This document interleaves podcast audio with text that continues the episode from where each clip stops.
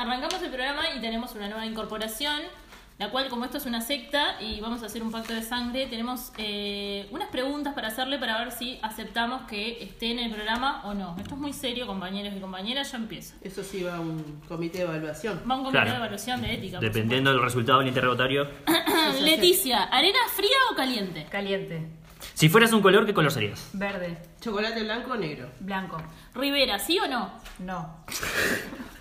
¿Cerveza artesanal o industrial? Mm, artesanal. ¿Gusto de té frutal favorito? Naranja. Perfecto. Tenemos un fuera de concurso. Que dice más o menos así. Tenés que hacer un top 3 con tres personajes de Los Simpsons. Eh, Bart, Le- Lisa y Homero. ¡Bárbaro, señores! ¡Muy bienvenida, Bienvenida, compañera. Muy bienvenida a Correr a Vos. Yo creo que pasó y todas las expectativas. Además, sí. Yo no sé ni siquiera si yo pasaría No. esto. O sea, Mucha seguridad en la mucho respuesta. Muchísima. Contundente. Muchísima. Esta compañera la quiero de mi lado siempre. Bienvenidos a Correr a bienvenida. Vos. Bueno, muchas gracias. Arrancamos.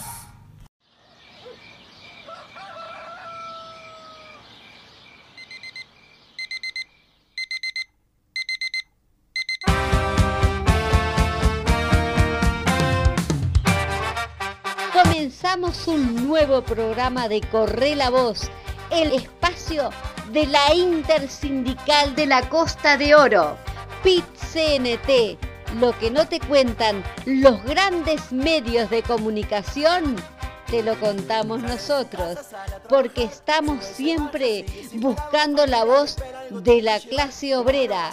Aquí comienza el programa Corre la Voz.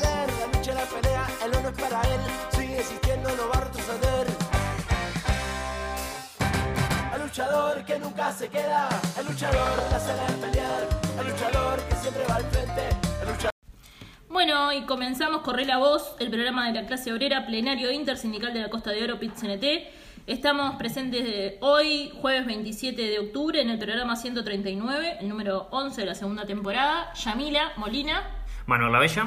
Elena Barreiro. Y le dimos la bienvenida, ahora sí, formalmente, a Leticia Márquez, nuestra compañera integrante del plenario. Bienvenida, Leticia, ¿cómo estás? Gracias, buenas tardes. Muchas gracias. Bueno, eh, tenemos un programa cargado. Sí, señora. Nos vamos a ver de qué tra- eh, trata hoy nuestro programa. Muy bien. Hoy, en Corre la Voz.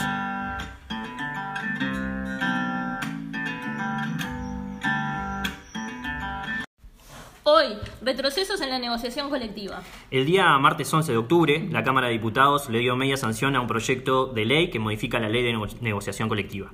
Dentro de las modificaciones al proyecto original está el artículo que establece la derogación del principio de ultraactividad, lo que significa que una vez vencido el convenio tendrá que volver a negociarse todos los puntos conquistados. Esta disposición determinará la pérdida de derechos adquiridos y el retorno de la negociación a punto cero, lo que generará una gran conflictividad. Otro cambio sustancial refiere a que ahora la ley habilita a sindicatos amarillos a negociar sin el sindicato de rama, violentando de manera grosera los principios de la Organización Internacional del Trabajo. Eh, Es por ello que en el día de hoy estaremos hablando con Vanessa Bustamante, abogada integrante del área jurídica del Instituto Cuesta Duarte e integrante de la sala de abogados del PIT-CNT. Bien, y tenemos, antes de seguir con el programa, las vías de comunicación. Sí, así es. Tenemos la vía de comunicación y la forma de escuchar el programa para comunicarse con el plenario a través de Twitter, arroba intersindical o, Instagram, intersindical Costa de Oro, Facebook, intersindical de la Costa de Oro y nuestro mail, intersindicalcostadeoro arroba gmail.com. Para escuchar el programa a través de nuestros canales de Spotify, TuneIn y YouTube, corre la voz o a través del grupo de difusión de WhatsApp del programa al cual pueden acceder mandando un mensaje al 091-060-892. Bien, para eh, hacer un corte a todo esto, nos vamos con la primera tanda musical. eh, Resistiendo, de Alejandro Balvis, del álbum con el mismo nombre, año 2018. Pausa.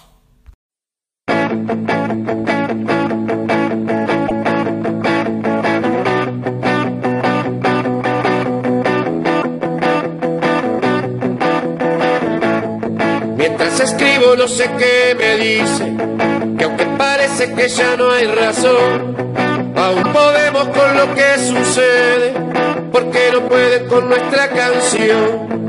En la subasta se llevaron todo, enajenando nuestro corazón. Se repartieron hasta lo imposible, pero no pueden con nuestra canción.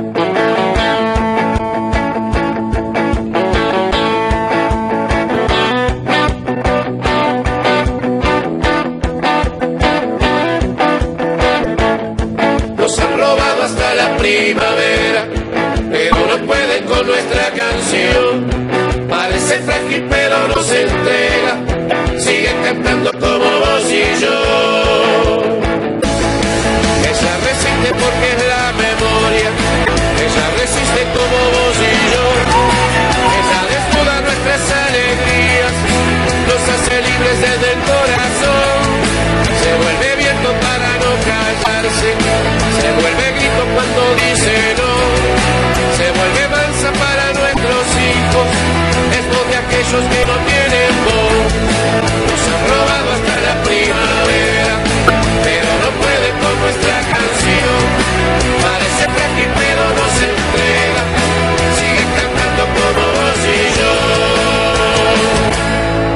Nos han robado hasta la primavera, pero no puede con nuestra canción. Parece frágil pero no se entrega, sigue cantando como vos y yo. Nos han robado hasta la primavera, pero no puede con nuestra canción. Parece frágil pero no se entrega, sigue cantando como vos y yo. Nos han robado hasta la primavera, pero no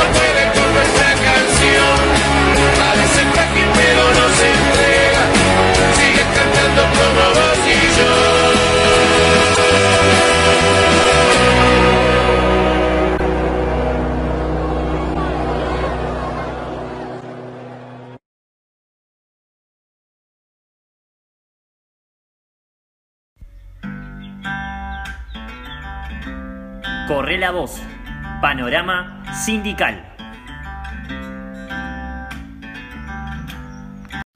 Bien, y como es habitual, en Corre la voz haremos un repaso del panorama sindical de esta semana. La Intersocial se movilizó hoy contra el modelo de la desigualdad y de su reforma de la seguridad social. Marcelo Abdala, el presidente de nuestro PIT-CNT, en nombre de la Intersocial, integrada por 20 organizaciones del movimiento popular y social, subrayó que esta actividad es contra lo que hemos denominado el modelo de la desigualdad y de su reforma de la seguridad social, que no es más que una reforma jubilatoria. En este sentido, explicó que mientras en el país crece el Producto Bruto Interno y las estimaciones indican que se crecerá por encima del 5%, superando las estimaciones oficiales, el salario, las jubilaciones, la suerte de pequeños y medianos sectores de la ciudad y el campo, el comercio, la pequeña industria y agropecuaria ven reducir los ingresos. El integrante de la Intersocial sostuvo que la participación del salario en la riqueza nacional no acompaña el crecimiento y disminuye un 4%. Esto nos habla de que se viene procesando efectivamente un modelo de la desigualdad, lo que se ve claramente en el aumento de la pobreza, en la rebaja salarial y de las jubilaciones. Hay un conjunto de herramientas y leyes que fortalecen desde el punto de vista jurídico este proceso socioeconómico tan desigual y tan injusto, remarcó. En este marco, Abdala dijo que el campo popular y el país todo está ante, están ante un proyecto de reforma jubilatoria que no habla nada de una nueva forma de financiación, cuando en realidad el problema que la origina serían dificultades financieras de la seguridad social. Estamos en un país donde el grupo de los Maya Oro capturan prácticamente la mayoría de la riqueza generada y logran depositar en el sistema financiero 40 mil millones de dólares. No dice nada este proyecto de la financiación. No habla nada de la seguridad social como un derecho humano fundamental. No tiene que ver con la atención a la discapacidad, a la mujer, a la primera infancia. Además, para vastísimos sectores de los trabajadores, le aumenta la edad para jubilarse. Por lo tanto, le aumenta los años de trabajo y rebaja el monto de las jubilaciones, indicó el presidente del PIT-CNT. Bien, y en otras noticias del panorama sindical tenemos que el sindicato de aduanas presentó demanda millonaria ante el Ministerio de Economía y Finanzas y eh, la Dirección Nacional de Aduanas por dedocracia. La Asociación de Funcionarios Aduaneros presentó una demanda millonaria contra el Ministerio de Economía y Finanzas y la Dirección Nacional de Aduanas por daños y perjuicios debido a lo que definieron como dedocracia y la designación directa de cargos, desconociendo la carrera funcional y sin hacer los correspondientes llamados a concurso. Según explicó el secretario general de la AFA, Basilio Pintos, se trata de una demanda presentada en el juzgado del noveno turno en lo civil, firmada por 400 trabajadoras y trabajadores, lo que equivale a más del 90% de la plantilla laboral. La demanda surge como consecuencia por los daños y perjuicios ocasionados a partir de que las sucesivas reestructuras fueron anuladas y suspendidas por el Tribunal de lo Contencioso Administrativo, y la designación de cargos ha sido mediante lo que se entiende a dedocracia. En este sentido, Pintos aseguró que las tres caídas sucesivas perjudicaron notoriamente al funcionariado por no haberse respetado la carrera administrativa. Según adelantó el secretario general de la AFA, la demanda ronda los 30 millones de dólares y si bien las y los trabajadores son conscientes del largo camino que deberán afrontar, consideran que ahora la justicia tiene la palabra. La AFA fustigó que las autoridades correspondientes no hayan actuado conforme a lo establecido y respetando la carrera funcional, llamando a concursos. En cambio, apelaron a la designación directa por dedocracia sin el más mínimo rigor administrativo y normativo. Bien, y parte también del panorama sindical de esta semana eh, tiene que ver con lo que refiere a los compañeros y compañeras de, la bebida. En este caso, el sindicato de Pilsen se declaró en alerta y cuestionó falta de políticas públicas de protección a la industria nacional. En un comunicado del lunes, el sindicato traslada que ese mismo día fueron notificados por la empresa Fábricas Nacionales de Cerveza Sociedad Anónima de la decisión tomada por la dirección de la misma de importar latas de la marca eh, norteña y Pilsen desde la República Argentina. Esta resolución genera profunda preocupación en el sindicato, ya que se está sustituyendo producción nacional por importación, con las consecuencias que ello puede ocasionar en la mano de obra ocupada en la planta de minas, en la capital del departamento de La Valleja, que hoy ocupa el tercer lugar en índices de mayor desocupación. La diferencia cambiaría entre el país vecino y y el nuestro hace que las empresas se sientan atraídas a incrementar sus ganancias fabricando en Argentina y vendiendo en Uruguay. Las multinacionales encuentran aún más facilidades al tener varias plantas de elaboración cercanas unas de otras. A ello hay que sumarle la falta de políticas públicas de protección a la industria nacional, lo que facilita aún más el accionar de las multinacionales que en aras de aumentar sus ganancias no dudan en instalarse, eh, retirarse del país en el que se radican. Por lo expresado anteriormente, el sindicato se declara en estado de alerta ante, ante la resolución de la Fábricas Nacionales de Cerveza. Fábrica Nacional de Cerveza, facultando a su mesa directiva nacional a tomar las decisiones que sean pertinentes para defender los puestos de trabajo y la industria nacional. Bien, y para cerrar un poco lo que es el, eh, darle un tramo final a este panorama sindical, tenemos también para compartir lo que fue el comunicado eh, que sacó a la opinión pública ayer el PITCNT, del Secretariado Ejecutivo, con respecto a la propuesta de la reforma eh, jubilatoria. A continuación, dice el comunicado, queremos establecer claramente nuestra visión sobre el proyecto de reforma previsional presentado al Parlamento por el presidente de la República, doctor Luis Lacalle Pou. En primer lugar, rechazamos enfáticamente los aspectos principales de esta propuesta, como ser el aumento de la edad mínima jubilatoria en las condiciones planteadas, la exigencia de mayor cantidad de años de aportes, la rebaja de las jubilaciones para amplios, sectores de la sociedad, los recortes de las pensiones para las viudas, las restricciones para acceder a las prestaciones por discapacidad y la extensión del sistema AFAP. Por otro lado, rechazamos la ausencia de propuestas para mejorar el financiamiento del sistema. El proyecto no incluye soluciones para eliminar las inequidades en la aportación y no toca los privilegios de algunos sectores empresariales. Además, no se atienden los cambios del mundo del trabajo y sus efectos sobre el empleo. El proyecto de reforma no prevé los problemas de la desocupación en edades avanzadas y el empleo juvenil o el desarrollo de tareas de alto nivel y de exigencia física o psicológica. El gobierno, con esta propuesta, beneficia a las AFAP, fomenta el lucro de la seguridad social al extender el sistema de ahorro individual privado a todas las cajas y de forma obligatoria para todas y todos los trabajadores. Un sistema que ha demostrado ser un gran fracaso, perjudicando al Estado y a los y las trabajadoras. Asimismo, consideramos peligroso que el proyecto incluya más de 50 artículos librados discrecionalmente a la voluntad del Poder Ejecutivo de turno. Finalmente, señalamos que esta reforma no es integral, con una visión estrecha de lo que es la seguridad social, busca reducir el gasto en jubilaciones y pensiones, dejando de lado importantes aspectos de la matriz de protección social como la infancia, los cuidados y la discapacidad.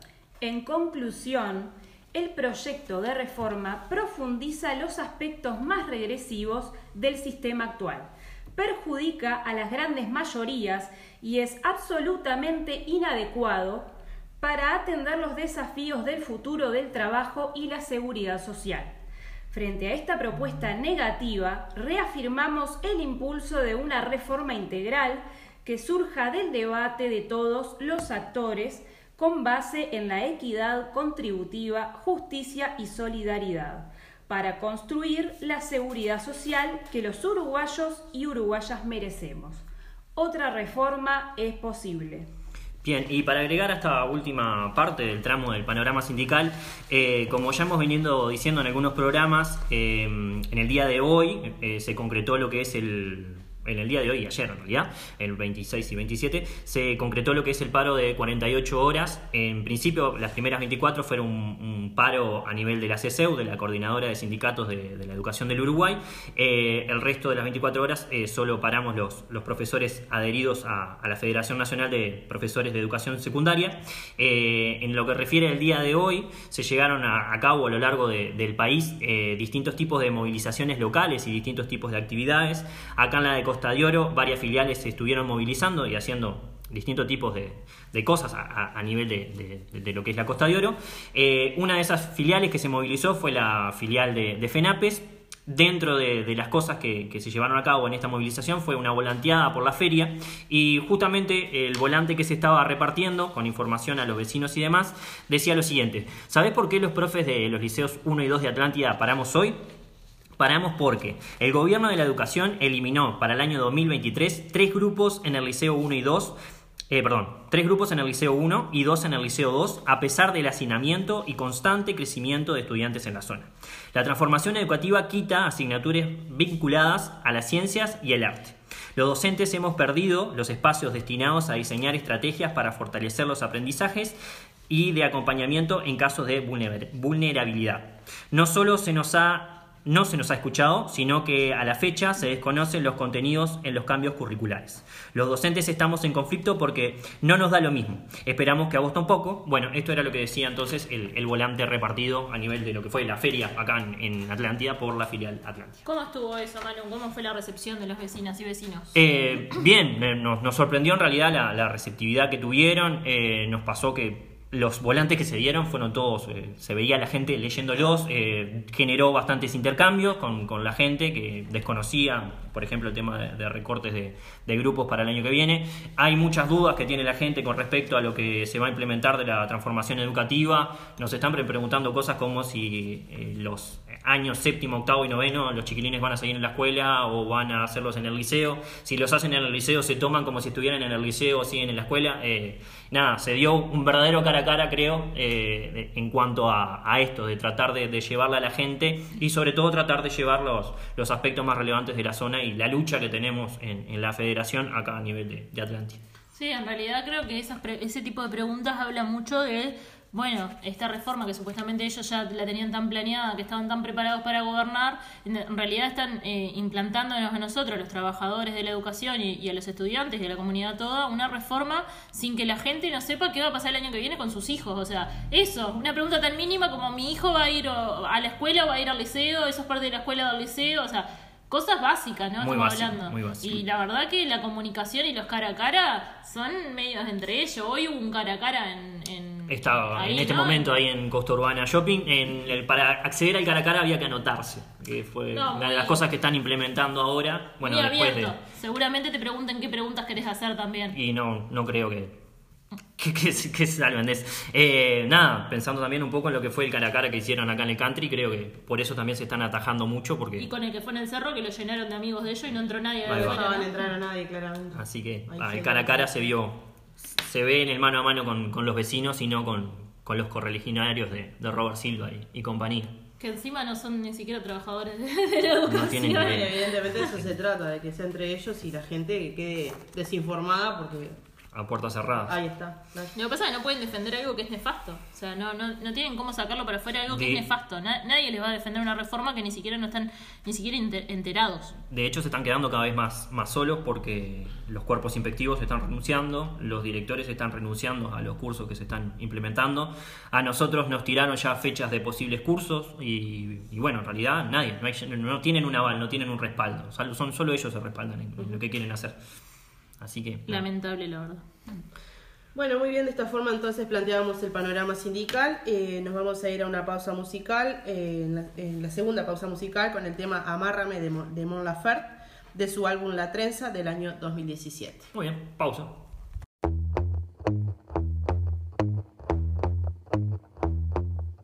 Ay, quiéreme de a poco, pero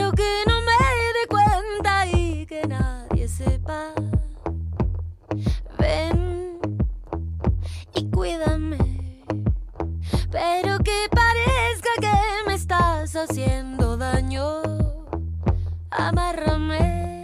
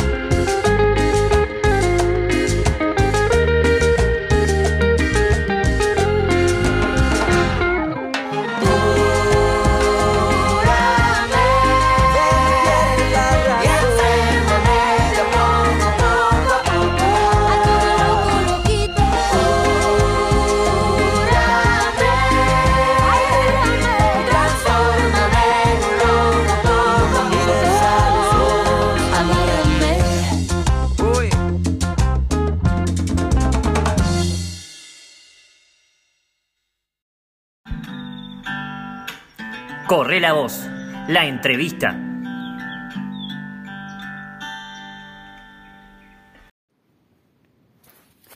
Como mencionamos al inicio del programa, el martes 11 de octubre la Cámara de Diputados le dio media sanción a un proyecto de ley que modifica la ley 18.566 de negociación colectiva. Dentro de las modificaciones al proyecto original está el artículo que establece la derogación del principio de ultraactividad, entre otras cosas. Lamentablemente, y por problemas técnicos, no pudimos conversar con Vanessa Bustamante, abogada integrante del área jurídica del Instituto Cuesta Duarte e integrante de la sala de abogados del PIT-CNT, como habíamos anunciado al principio del programa. Con quien sí pudimos hablar, aunque no en vivo, fue con Hugo Barreto, quien es catedrático de Derecho del Trabajo y de la Seguridad Social de la Universidad de la República, secretario de redacción de la revista Derecho Laboral y de la revista Derecho Social Latinoamericana, profesor asociado al Centro Europeo y Latinoamericano para el Diálogo Social, miembro de la Academia Iberoamericana de Derecho del Trabajo y de la Seguridad Social. Le transmitimos las siguientes preguntas. ¿Qué es la negociación colectiva? ¿Cuál es el marco jurídico que posee nuestro país en torno a la negociación colectiva? ¿Cuáles son los artículos que se discuten en este proyecto? A grandes rasgos, ¿qué implican cada uno de los mismos o qué aspectos tratan? ¿Cuáles serían los inconvenientes que observa nuestra central en cuanto a la implementación de estos cambios en la negociación colectiva? A continuación, las respuestas. La negociación colectiva es un proceso de intercambio de puntos de vista, de aproximaciones eh, entre, por un lado, una o varias organizaciones representativas de trabajadores, o sea, sindicatos, y por el otro lado, una empresa, un grupo de empresas, una cámara empresarial, este, etcétera, eh, representativa también suficientemente del, sector. El objetivo de cualquier negociación colectiva es que las partes alcancen un acuerdo eh, sobre, por ejemplo, o básicamente, condiciones de trabajo a las que deberán ajustarse los contratos o las relaciones individuales de trabajo entre las empresas y, los trabajadores. Y por el otro lado, también la negociación colectiva tiene como objetivo eh, el establecimiento de derechos y obligaciones entre las partes que suscribieron eh, el convenio colectivo, o sea, los sindicatos y las empresas. Por ejemplo, eh, permisión a los sindicatos para que tengan una cartelera sindical en el local de la empresa o otorgamiento de licencias sindicales y pagos, a ver, a, cargo de quién queda, este, etc. O sea, la negociación colectiva entonces, cuyo producto es el convenio colectivo, tiene esas dos finalidades. Eh, la pactación o el acuerdo sobre las condiciones de trabajo por ejemplo, licencias especiales, horarios, eh, salarios, aumentos salariales, primas salariales, bueno, todas las condiciones de trabajo que pueda uno pensar y que puedan pactarse, por un lado, y por el otro lado, como les decía, eh, el otro contenido prevalente de un convenio colectivo eh, son los acuerdos relativos a, las, a los vínculos entre el sindicato y la empresa. Licencias sindicales, eh, autorización para la retención de la cuota sindical, preavisos en el caso de huelga, mantenimiento de ciertos servicios en el caso de, huelgas, etc. La negociación colectiva en nuestro país está regulada por dos normas, básicamente. Una es la ley 18.508 eh, aplicable a la negociación colectiva en el sector público, y la otra es la ley 18.566, que es eh, la ley que regula las relaciones, eh, perdón, la negociación colectiva en el sector privado, en el ámbito privado. Esa ley 18.566 entonces regula la negociación colectiva en sus dos tipos o en sus dos categorías. Por un lado, la negociación colectiva bipartita, o sea, entre organizaciones sindicales y empresas o grupos de empresas, cuyo producto es el convenio colectivo, y la negociación colectiva en Consejo de Salarios, cuyo producto es una resolución y que eh, vincula no solamente a las, a las representaciones empresariales de nivel de rama y representaciones de trabajadoras a nivel de rama, sino que también de esta negociación tripartita participa el Estado.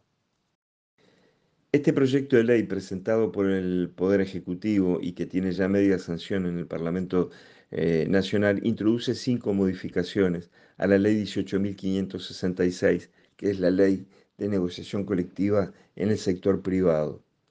Eh, esta ley, aprobada en el año 2009, eh, había recibido una fuerte crítica del lado de las, de las cámaras empresariales a tal punto que las cámaras empresariales presentaron una queja ante el Comité de Libertad Sindical de la Organización Internacional del Trabajo, aduciendo que esta ley los eh, obligaba a, negociar condiciones de trabajo y aumentos a las remuneraciones, cuando en realidad, y, bueno, y que, el, y que el Estado intervenía en, en un grado superlativo, este, inadecuado, improcedente, eh, que eso violentaba la libertad de negociación y que por lo tanto debía procederse a, una modificación eh, de la ley para ir hacia eh, un sistema de, según los empleadores,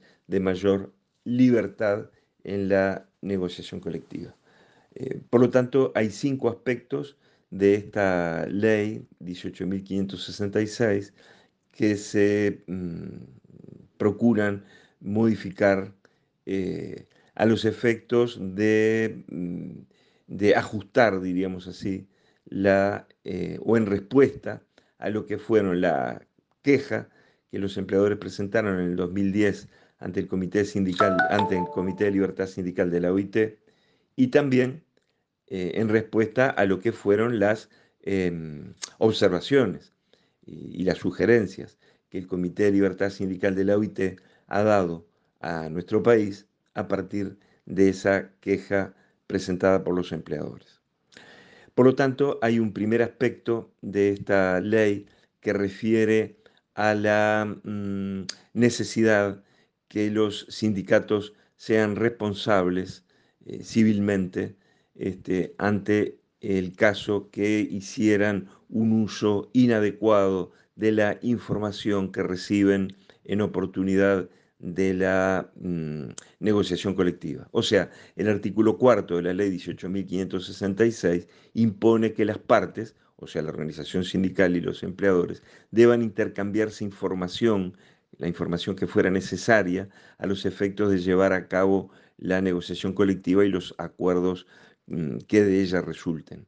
Los empresarios han dicho que, la, mm, que ese deber de información eh, debe estar suficientemente garantizado en lo que tiene que ver con la reserva de la, información que los sindicatos reciben y desde ese punto de vista entonces el proyecto de ley lo que impone es que los sindicatos para recibir información en oportunidad de la negociación colectiva deban tener eh, jurídica, de tal forma que si incumplen con el deber de reserva que se les impone de esa información que reciban, puedan ser civilmente responsables. O sea, puedan las empresas eventualmente mm, desatar, plantear un juicio de daños y perjuicios de índole patrimonial contra los sindicatos que incumplieron con ese deber de reserva.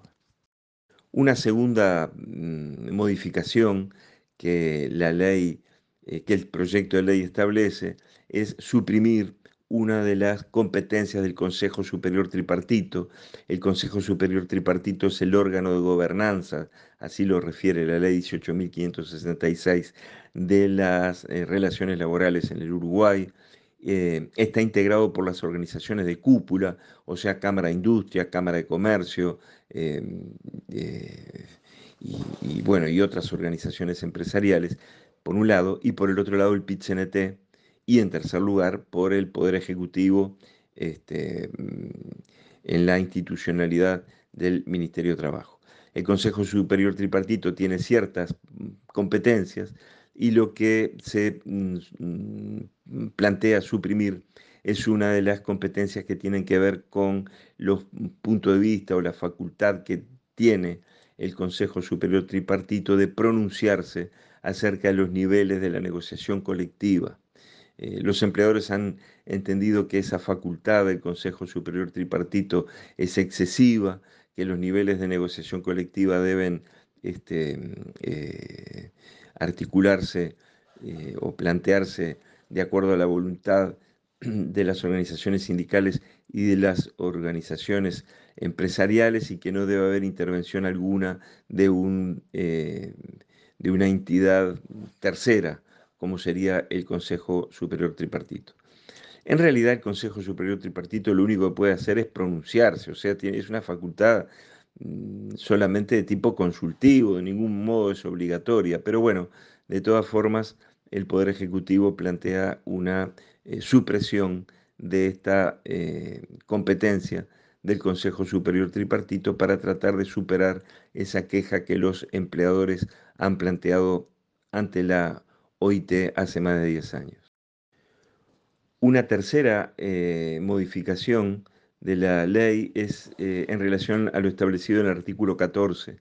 El artículo 14 de la ley 18.566 establece cuáles son los sujetos que podrán negociar un convenio colectivo.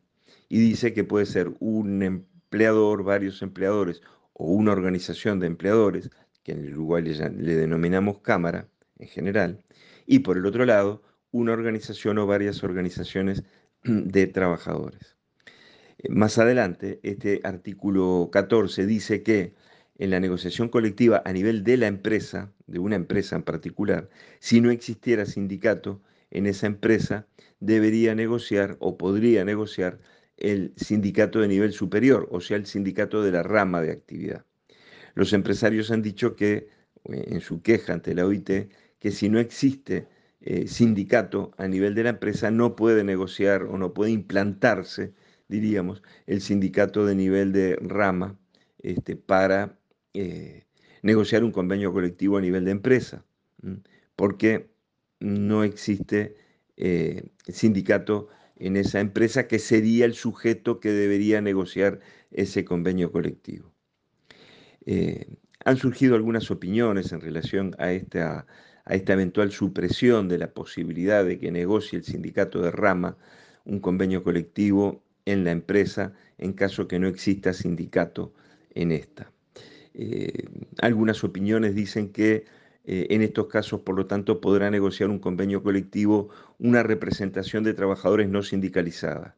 Yo estimo que eso no es posible y que la supresión de la posibilidad de que el sindicato de rama negocie un convenio colectivo a nivel de empresa, esa supresión no equivale de ningún modo a permitir que ese convenio colectivo sea suscrito entre una organización, entre unos representantes no sindicalizados. O sea, que de acuerdo al artículo 14 se mantiene la obligatoriedad de que cualquier convenio colectivo sea celebrado por una organización de trabajadores y nunca por una representación eh, no sindical a nivel de la empresa. Una cuarta modificación de esta ley 18.566 tiene que ver con una em, eh, aclaración que se hace respecto del alcance que pueda tener el registro y la publicación de un convenio colectivo por parte del Ministerio de Trabajo. Se aclara, desde mi punto de vista correctamente, en este, mm, en este proyecto de ley, que esa ese registro y publicación que el Ministerio de Trabajo debería hacer de los convenios colectivos no tiene este, la mm, significación de que ese registro pueda ser una autorización de parte del Ministerio de Trabajo eh, de ese convenio colectivo. O sea, el registro y publicación de un convenio colectivo no equivale a autorización ni homologación del convenio. El convenio vale de por sí, aún antes que el Ministerio de Trabajo lo registre y publique. Por lo tanto, ese es el contenido de la mm, modificación que se propone de la ley 18.566 en el sentido justamente de aclarar que el registro y publicación no significa validación, no significa homologación, no significa autorización de dicho convenio. Y finalmente, la quinta modificación, que es la más polémica de todas, o, una de las más polémicas mm, de, este proyecto de ley, o la que ha desatado mayores críticas a este proceso, a este proyecto, perdón, es la que tiene que ver con la em, supresión de la ultraactividad de los convenios colectivos. ¿Qué quiere decir esto? En la ley vigente, cuando un convenio colectivo mm, vence su plazo, cuando vence el plazo mm, de vigencia de un convenio colectivo, actualmente los efectos, o sea, las cláusulas, los beneficios pactados en ese convenio se mantienen, se mantienen hasta que un nuevo convenio colectivo lo sustituya. Eh, en el proyecto de ley del Poder Ejecutivo, que tiene, como le decía, media sanción ya en una de las cámaras, se suprime esta mm, posibilidad y por lo tanto, cuando vence el plazo de un convenio colectivo, caen automáticamente todas las eh, eh, cláusulas y todos los beneficios pactados en ese convenio. O sea, el nuevo convenio colectivo se va a tener que negociar sin la eh, aplicación de las cláusulas del convenio anterior que han vencido de manera eh, automática. Eh, bueno, esa es una rápida y apretada síntesis de lo que son las cinco propuestas que el Poder Ejecutivo hace en orden a la modificación a la ley 18.566 sobre negociación colectiva en el sector privado. Bien, pasaba entonces Hugo Barreto y ya estamos en el final de este programa número 139 de Corre la Voz, el programa del plenario intersindical de la Costa de Oro, y vamos a repasar lo que son las formas para escuchar esta segunda temporada del programa, que son a través de nuestros canales de Spotify, TuneIn y YouTube, donde nos buscan como Corre la Voz, o a través del grupo de difusión de WhatsApp del programa, al cual pueden acceder mandando un mensaje al 091 060892. También recordar lo que son nuestras redes sociales. Twitter, arroba intersindical o Instagram, intersindical Costa de Oro, Facebook, intersindical de la Costa de Oro y nuestro mail intersindicalcostadeoro arroba gmail.com. Y para terminar nos vamos a ir con un tema, eh, nos vamos a ir con el tema Cielo del 69 de los olimareños, del álbum con el mismo nombre, es decir, Cielo del 69, del año 1970. Les mandamos un abrazo grande a todos, agradecemos como siempre a todos los que están del otro lado escuchando y apoyando esta iniciativa que tiene el plenario intersindical de la Costa de Oro de llevar la voz de los y las trabajadoras y trabajadores a justamente los, los y las trabajadoras. Un abrazo grande, nos estamos viendo pronto, salud.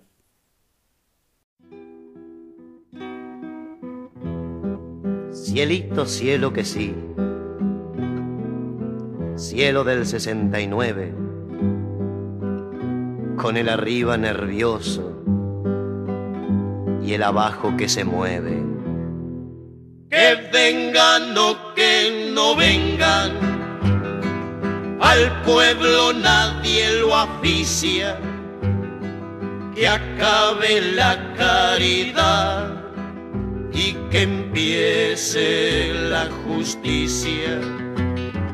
Que la luna llena brille, Que la luna llena brille. que acabe la cuenta llena, Que acabe la cuenta llena. que empiece el cuarto menguante, Que empiece el cuarto que menguante. mengue por las Y que mengue por las buenas o por las malas, si o no. por las malas, si no, O por las peores también. O por las peores también. El mango vayan soltando. el mango vayan soltando. Ya no existe la Ya sartén. no existe la sartén. Cielito, cielo que sí. Cielo del 69. Con el arriba nervioso y el abajo que se mueve. Que vengan o que no vengan igual sabrán la noticia. Se acabó la caridad y va a empezar la justicia. Cielito, cielo que no, cielito que le parece borrar y empezar de nuevo. Y empezar, pese a quien pese, mejor se ponen sombrero. Mejor se ponen sombrero. Que el aire viene de gloria. Que el aire viene de gloria. Si no los despeina el viento. Si no los despeina el viento. Los va a despeinar la historia. va a despeinar la historia. Cielito, cielo que sí cielo del 69, con el arriba nervioso y el abajo que se mueve. Cielito, cielo que sí, cielo lindo, linda nube, con el arriba que baja y el abajo que se sube.